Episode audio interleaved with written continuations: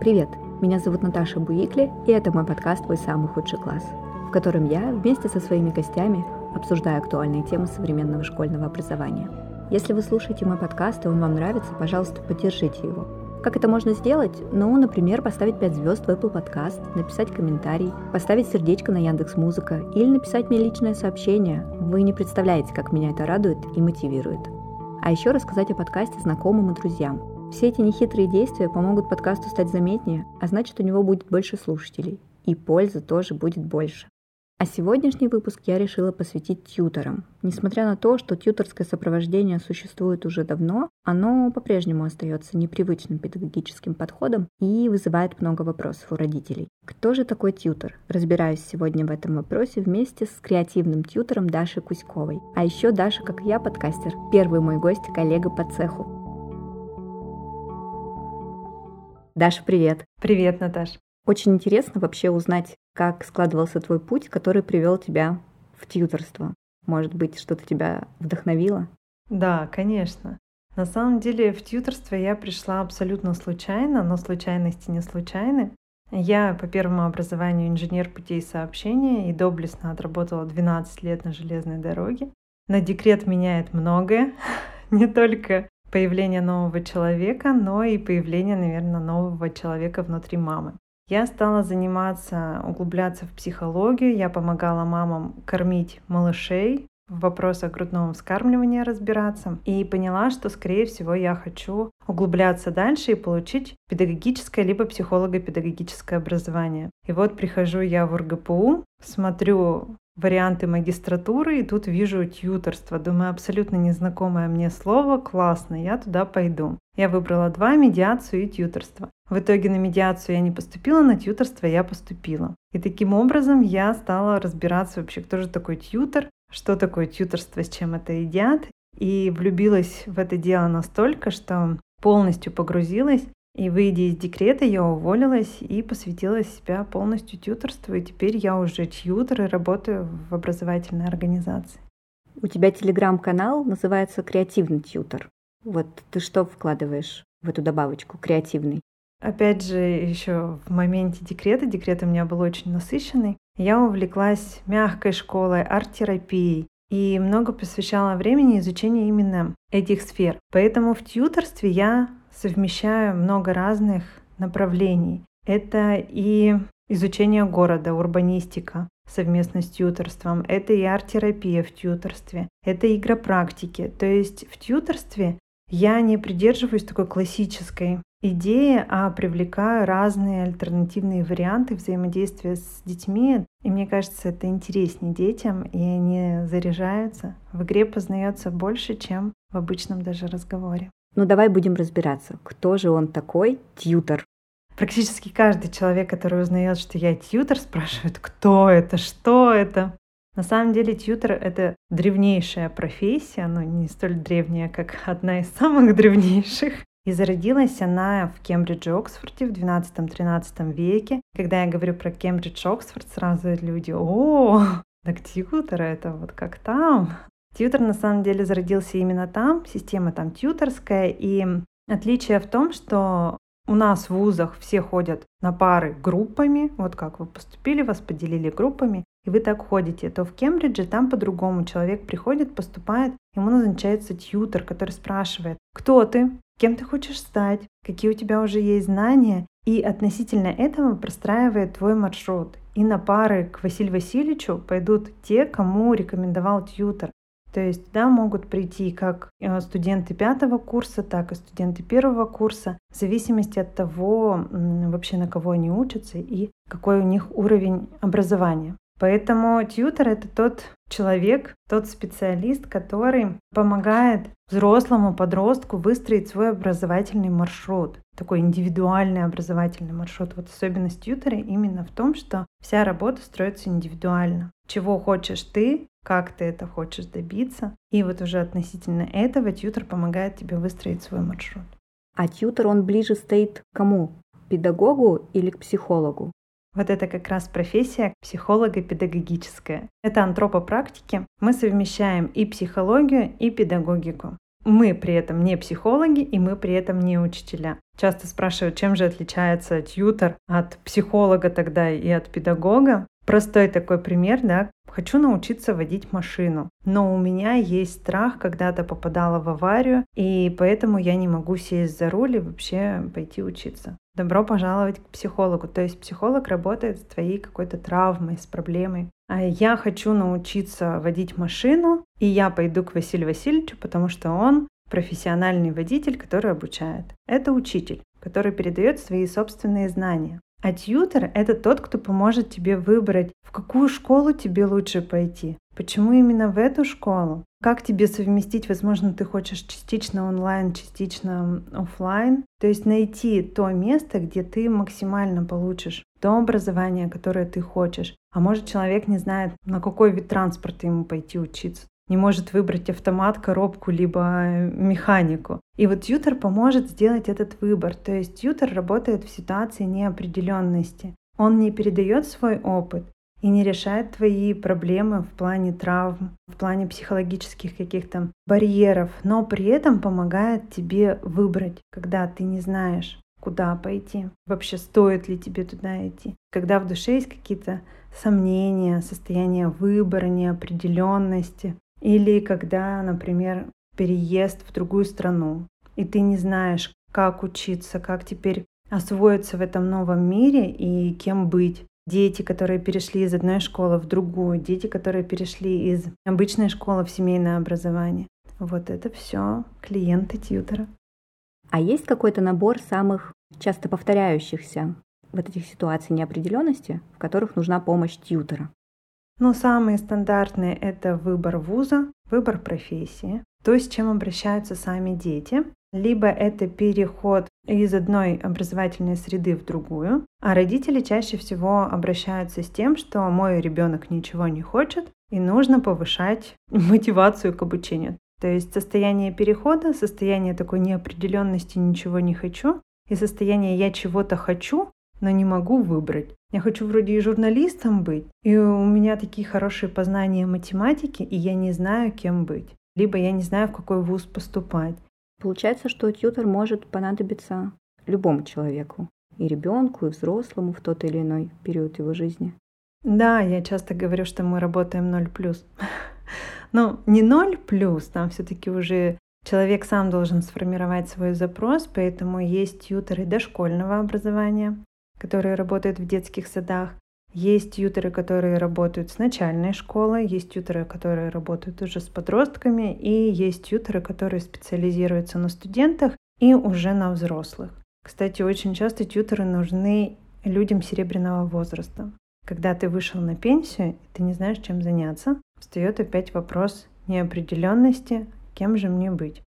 Давай поговорим с тобой о мифах, которые существуют возле тьюторства. Я, когда готовилась к этой теме, просто открывала статьи, которые мне выдает поиск, и понимала, что большинство статей были связаны с тем, что тьютеры работают с детьми с дополнительными потребностями, с детьми одаренными, но получается, что это же далеко не так.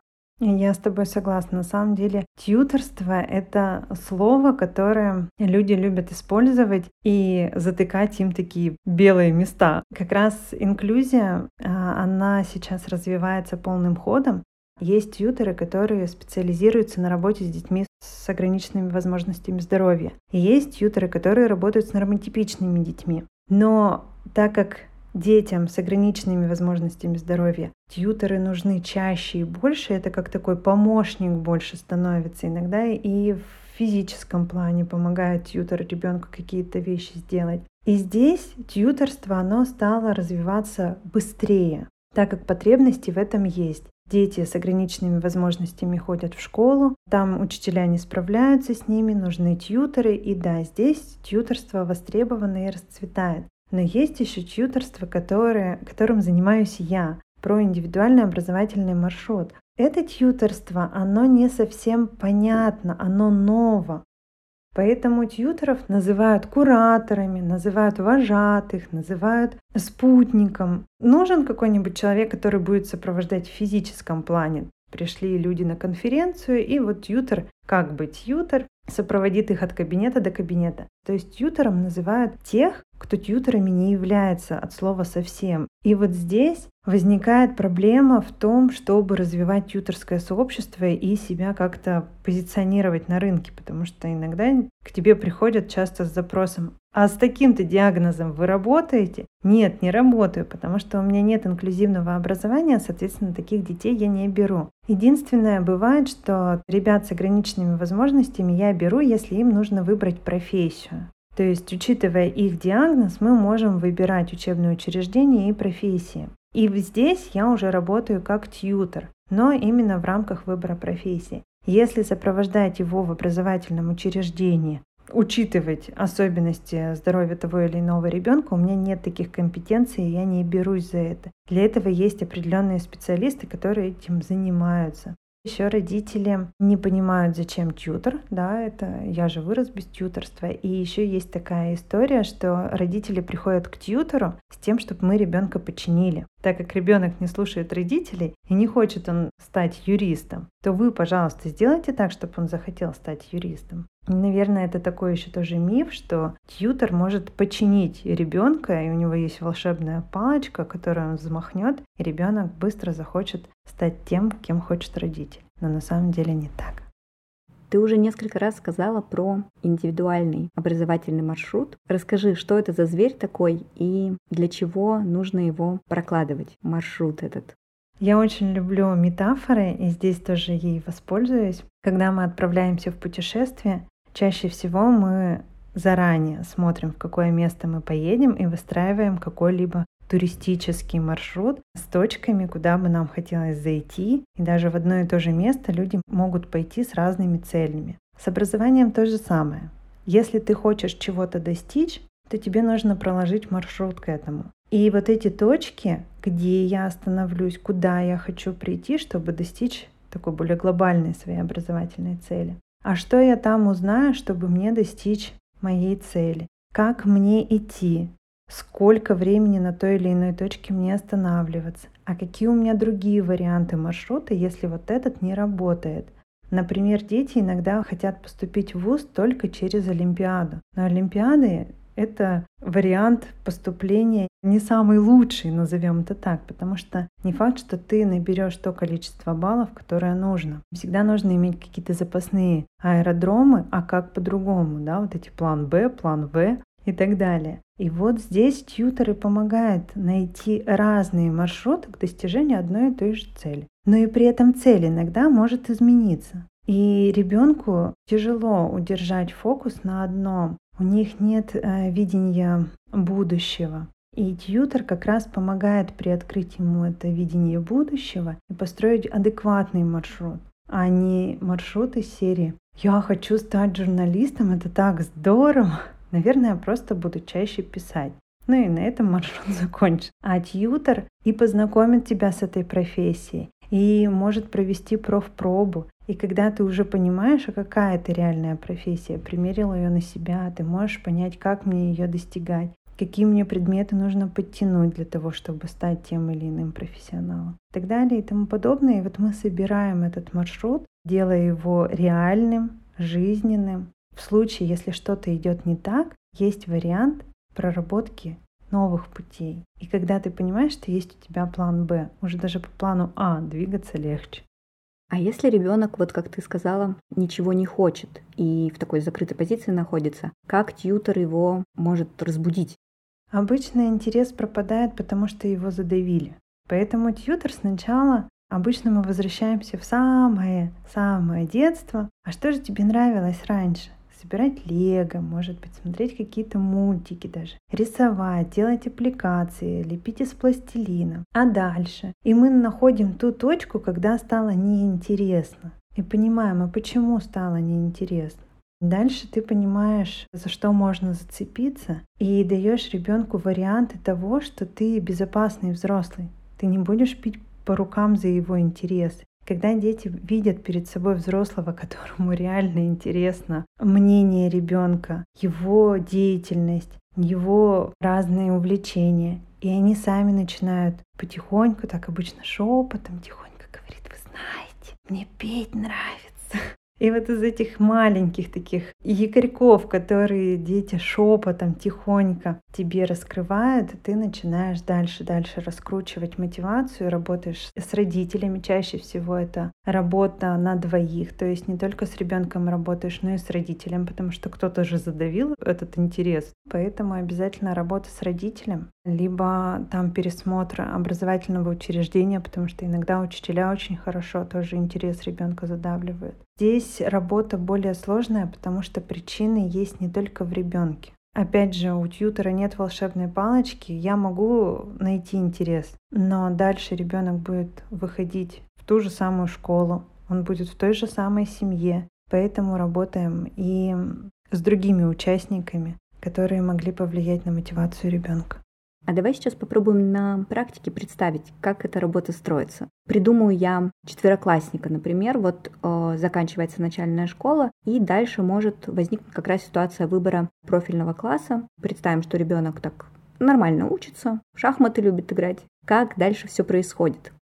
Обычно я провожу в начале диагностику, так как чаще всего все-таки не сам ребенок пришел, а привел его родитель. Я провожу диагностику, чтобы понять, насколько это мой случай. Иногда бывает, что психологические проблемы, они выходят наружу, и тогда я рекомендую родителям обратиться прежде к психологу, а потом уже ко мне, чтобы выстраивать образовательный маршрут. Если фонит психологическими проблемами, то они будут мешать. Пока их не решишь, то маршрут строить бесполезно. Ну, либо работаем параллельно психолог и тьютер. С таким ребенком мы простраиваем разные варианты.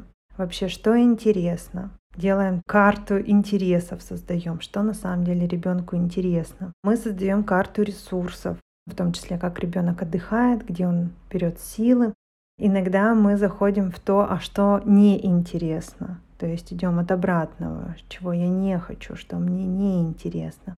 Составляем его расписание, учитывая его дополнительные кружки, секции, которые тоже занимают время ребенка. Смотрим, какие школы есть, какие есть предпочтения у ребенка, какие есть предпочтения у родителей. Сверяем, насколько эти предпочтения совпадают. И уже после выстраиваем маршрут, как ему двигаться, куда двигаться. Возможно, сходим, посмотрим в ту школу, на такую экскурсию вместе с ребенком, посмотреть, а насколько ему там вообще комфортно. Можно пообщаться с выпускниками этой школы, с учениками этой школы, чтобы ребенок понимал, насколько эта школа ему подходит. А сколько может длиться такая вот работа совместная?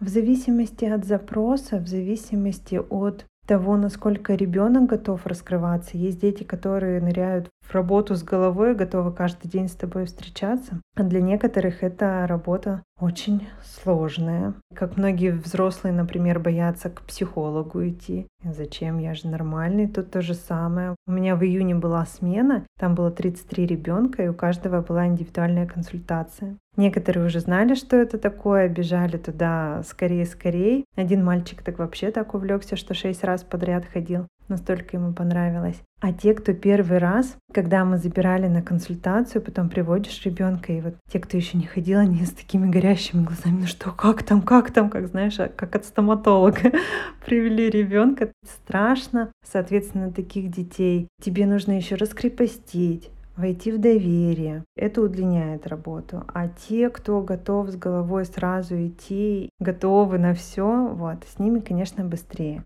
А кроме индивидуальной работы, какие еще есть формы взаимодействия тьютера с тьюторантами?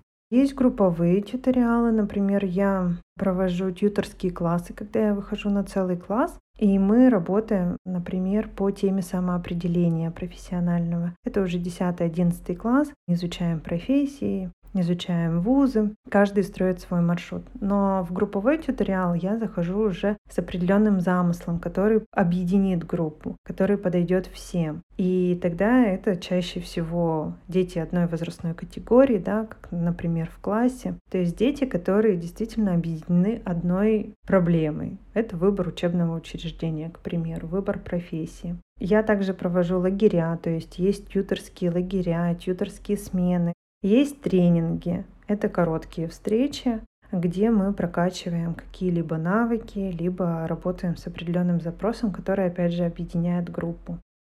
А когда ты работаешь в классе, это чья инициатива? Кто выступает здесь заказчиком? Какие-то есть такие продвинутые школы у нас в Екатеринбурге? Это выступают заказчики родители. Родители сами приглашают тьютера, и тьютер приходит, работает с классом. Я иногда это провожу на волонтерских основах, то есть ко мне школа обращается, и если мне интересно поработать, это может какой-то новый формат, вот как раз тьюторские классы, они так и родились. Из-за того, что мне хотелось поработать в долгую с одной и той же группой. Но все-таки э, тьютер работает платно, и поэтому, если родители заинтересованы, есть родители, которые хотят помочь своим детям, и они часто устраивают для класса какие-то квесты, выезды совместные. И они обращаются тогда и заказывают тьютера, оговариваются темы. Потом тьютер дает обратную связь родителям. Я почему спросила? Потому что мне кажется, что в школах это большая редкость. Даже если тьюторская служба есть, это, как правило, как раз-таки для работы с одаренными детьми, либо с детьми с дополнительными потребностями. И вот тогда, если родители проявляют инициативу и обращаются к тьютору, как дальше выстраиваются взаимоотношения? Если ребенок с тьютором составляет индивидуальный образовательный маршрут, его сфера интересов — это биология, а в школе биология тухловато. Прям технически как это происходит? То есть тьютор может прийти в школу, пообщаться с педагогами или сразу уходить в сторону репетиторов? Как здесь быть? Если честно, на моем опыте нет того, чтобы я заходила в школу и меняла там образовательную программу для ребенка, потому что муниципальная школа — эта история в этом ключе достаточно утопичная. Если только это правда не одаренный ребенок, и учитель не заинтересован в том, чтобы этот ребенок принимал участие в олимпиадах, Зачастую ищем доп. образование, репетиторы. Я, например, работаю в фонде «Золотое сечение» по поддержке одаренных талантливых детей, и здесь у нас есть бесплатные курсы, куда ребенок может попасть, не круглогодичные, а есть в формате лагеря. И ребенок может выбрать, съездить и как раз познакомиться с более углубленным знанием того или иного предмета или направления, и уже дальше изучать. Есть и бесплатные форматы. Не все семьи, которые могут позволить себе репетиторов, а есть семьи, которые легко это могут позволить. Ищем просто варианты, где ты можешь получать те самые дополнительные знания. Сейчас интернет, слава богу, настолько развит, что ребенок может найти информацию даже там. И есть разные курсы онлайн, где и взрослые и дети могут получать образование. Есть площадка «Открытое образование», где вузы страны размещают образовательные курсы точно так же бесплатно форматов образования дополнительного очень много. Получается, что школы уже образовательная история теперь не ограничивается. Ну вот как у нас было все так линейно. Пришли в школу, учимся из класса в класс, переходим, сдаем экзамены, там решаем после девятого в училище или продолжаем учиться в школе. И вот других вариантов развития событий, в общем-то, и не было. А сейчас школа есть, да, окей, но нужны еще другие формы образовательные. Я вот смотрю на эту молодежь современную, если честно, они какие-то вообще потрясающие. То есть они могут, во-первых, понимать свои интересы, знать, чего они хотят, не только учиться, но и сразу же получать какие-то профессиональные навыки. Помимо вуза есть какая-то работа, и это не просто подработка официантом, это именно деятельность, связанная с его образованием, с его сферой интересов. Да, вот как раз мы же с тобой в Екатеринбурге находимся, и вот у нас был фестиваль уральских подкастеров «Громче». Как раз мы с ребятами от фонда «Золотое сечение» туда тоже приезжали. И ребята записывали подкасты. У них такая была профпроба. Они все учатся на наших доп-курсах по журналистике. То есть писать тексты они умеют. И вот здесь первый раз они брали интервью именно как подкастеры, записывали. Для них это были такие невероятные эмоции. Они волновались, переживали, потом выходили, их трясло, но при этом они все прыгали от счастья, что все получилось. Они сами искали гостей. А так как это было все на площадке лета на заводе, там было очень много именитых гостей, и ребята сами находили тех, кого взять интервью, и в свои 15 лет они уже могут сделать подкаст свой. Они все настолько загорелись этим, они меня потом еще два часа расспрашивали про подкаст подкасты. Они понимают, что это та сфера, на которой можно и заработать. Они могут стать монтажером подкаста, да, если у тебя хорошо получается монтировать, и неважно, сколько тебе лет. Они настолько продвинуты, что даже мне есть чему от них поучиться. И здорово, что в 15 лет они могут себя уже проявлять. И они знают, что вот сейчас я там буду записывать подкасты, а потом бы я сделал то-то, то-то. Так как я еще журналист, то я потом на радио пошел работать. А вот подкасты, если я буду писать сейчас, это мне поможет наработать опыт именно э, работы с голосом и работы с аппаратурой. А мы в свое детство не могли, к сожалению, такого себе позволить. Они, да, могут. И они абсолютно комфортно вписывались в нашу подкастерскую среду, где много взрослых. 15-летние ребята гармонично вписывались, они находили о чем поговорить с людьми и какие вопросы задать. Да, я вот я тоже это замечаю, когда общаюсь с ребятами, которые сильно младше меня, уже можно сказать, в два раза младше меня, и они меня восхищают. Вообще родитель может быть тьютором своему ребенку? Или это такое же гиблое дело, как родитель-учитель своему ребенку? Вот как раз учителем родитель может быть своему ребенку даже лучше, потому что позиция авторитарная, что у учителя, что у родителя. А у тьютера отсутствует авторитаризм, и мы разговариваем с ребенком на равных мы его не заставляем. И очень тяжело, что учителю быть тьютором, потому что нужно выключить свою вот эту позицию «я главный, я знаю, как тебе быть». То же самое родителю очень тяжело выключить. Да, есть безумно продвинутые родители, которые могут со своими детьми поговорить о всем спокойно, без навязывания собственного мнения, сказать, что ты хочешь, туда хочешь, пойдем туда, не хочешь туда, не пойдем туда. Быть своему ребенку не только родителям, но и другом, наставником. Но, к сожалению, у родителей у самих очень много травм, проблем, которые не дают снять колпачок контроля, авторитаризма, и поэтому родителю и тьюторам быть тяжело. Если мы говорим про ребенка с ограниченными возможностями здоровья, тут чаще всего родители берут на себя вот эту тьюторскую компетенцию и сопровождают своего ребенка в образовательном учреждении то есть они присутствуют на уроках, они помогают своему ребенку там иногда держать ручку, ну, в каком-то физическом таком сопровождении еще помогают ребенку. Здесь, да, такое часто приветствуется. А вот именно тьютер стандартно по выстраиванию образовательного маршрута своему ребенку редко. Есть какие-то тьюторские инструменты, которые родитель бы смог использовать в своем общении с ребенком? Вопросы рефлексии, то есть любые инструменты рефлексивные, которые можно найти, да, там даже в конце дня просто спросить о том, как ты сегодня себя чувствуешь, не просто как у тебя дела в школе, формальный вопрос, задать вопросы ребенку про него самого. А вообще, какое твое отношение к тому или иному предмету? Какое твое отношение к той или иной учительнице? Какое твое отношение к чему-либо? Узнать мнение ребенка. Можно поговорить, иногда сесть и провести такой, знаешь, а, свод образования. От чего отказаться, а что добавить. Часто родители про добавить помнят, а про отказаться нет. Но невозможно что-то добавить, не отказавшись от чего-то. И вот здесь нужно навыку отказываться, уметь и ребенку, и родителю. И вот когда они вместе сядут, договорятся, а что они убирают, чтобы что-то добавить, вот это будет такая хорошая история, здоровая, а не про то, что давайте еще, еще, еще, еще и еще вот это вот завернем. А потом выгорание и как у ребенка, так и у родителя происходят и конфликты постоянно. Найти какой-то баланс всей семьей даже, от чего отказаться, что добавить, потому что обычно в образовании ребенка задействованы все. Можно, знаешь, такое, как карты интересов делать в формате карты желаний. Я думаю, что карту желаний знают все, как делать.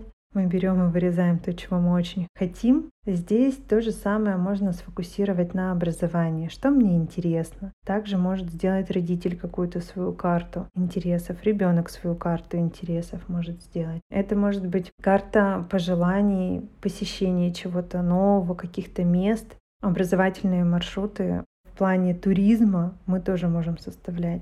Можно ребенку давать возможность, если ребенок уже 15-16 лет, создавать как раз некий туристический образовательный маршрут. Давайте там, например, отправимся в Москву. А ты, Лена, у нас составь маршрут, куда бы ты хотела сходить. У всех спроси, кто куда хотел бы сходить, и составь такой семейный маршрут в новом городе, куда мы можем сходить. Вот формат тоже такой тьюторский, когда ребенок должен спросить у разных людей мнение и найти какой-то баланс в этом, составив маршрут.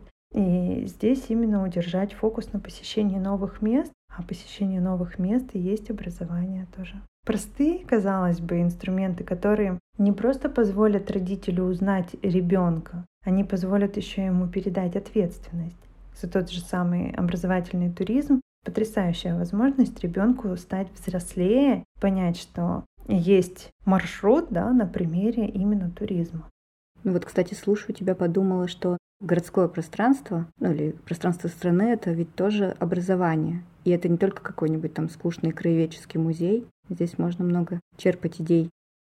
Да, город, я обожаю урбанистику. Даже хотела дополнительно углубиться именно в это направление и получить еще одно образование, но пока времени не хватает. Поэтому я провожу иногда с детьми экскурсии по городу, именно удерживая фокус на профессиях. То есть пройдитесь даже со своим ребенком по городу или там приведите в то здание, где вы работаете, и покажите, сколько профессий только в одном здании концентрируется торговые центры, какие там больше профессии представлены, а почему, например, какие-то IT-компании вынесены за черту города или находятся вот там-то. Посмотреть и использовать пространство, которое тебя окружает, не только с целью погулять, но и с целью посмотреть, что же в этом уже интересного, поизучать, какие образовательные есть центры разные. Как тебе кажется, какому человеку может подойти такая профессия тьютор? Такой интересный вопрос.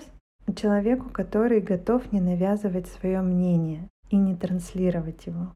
Если человек очень любит приводить свои личные истории в пример, если человек любит навязывать и, и думать, что его мнение является конечным и правильным, то лучше не стоит. Если вы готовы слушать, слышать, если вы готовы задавать вопросы и ждать на них ответы, если вы искренне готовы помочь ребенку не в том, чтобы он исполнил мечты взрослых, а в том, чтобы ребенок исполнил свои детские мечты, тогда вам точно в тьюторство. Но ну, чаще всего в тьюторы идут еще те, кто начал задумываться о своей детской мечте, реализовывать ее и понял, что все возможно.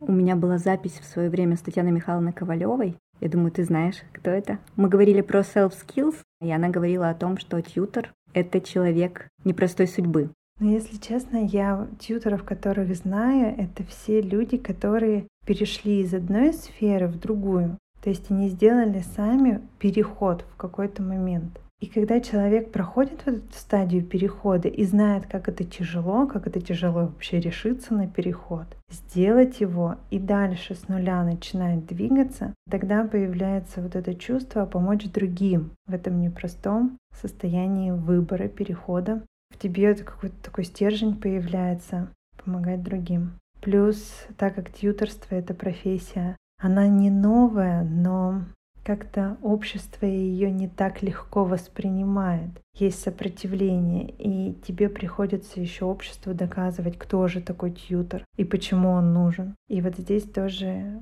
возникает вот эта непростая судьба того, что ты несешь эту профессию в массы, популяризируешь ее, когда люди понимают, кто такой тьютер, мне очень нравится, когда дети выходят с такими горящими глазами. Блин, это так классно, я расскажу своим друзьям, что с вами безопасно, с вами интересно. И ты понимаешь, что все не зря. Когда дети так выдыхают рядом с тобой, понимают, что сейчас их не будут учить, сейчас их не будут ломать. А когда рядом взрослый человек, которому интересен я, ребенок, это здорово.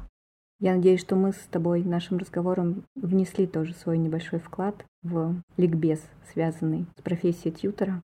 Да, я тоже надеюсь, что люди больше узнают о тьюторстве, поймут, что это безопасно, это правда помогает сделать выбор. Ведь лучше сделать осознанный выбор в 15, 16, в 17 лет, и при этом не боясь ошибок, чем в 30, в 35 прийти к тому, что, ой, кажется, я я шел не той дорогой. Хотя это не совсем тоже не та дорога, это дорога, которая научила. И я считаю, что даже мои 12 лет на железной дороге научили меня многому. И благодаря им сейчас я помогаю детям. А ты, кстати, сама себе тьютер? Это возможно? Но ну вот как говорят, что психолог не может быть сам себе психологом. Я часто беру либо интервизию, либо супервизию, да, здесь как и у психолога. Но также, если я где-то учусь на повышении квалификации на тьютера, то там у нас есть тьютеры, то есть обучающемуся назначается тьютер, который помогает выстраивать твою собственную образовательную траекторию. И, конечно, как и с психологом, тебе нужен помощник в этом. Даш, благодарю тебя. У меня прям какое-то такое умиротворение, все так как-то тихо, спокойно. Мне казалось, что действительно про эту тему очень много всего сказано, а все равно есть ощущение, что мало кто понимает, о чем речь. Я тоже благодарю тебя, что ты говоришь об этом в своем подкасте. На самом деле раскрывая родителям и ребятам темы о том, что их проблемы можно решить, и вообще есть такие специалисты, их не стоит бояться. И спасибо, что мы с тобой сегодня поговорили так о тьюторстве. Мне было самой очень приятно рассказать об этом, потому что часто спрашивают, а теперь я могу высылать твой подкаст и говорить, что все ответы здесь.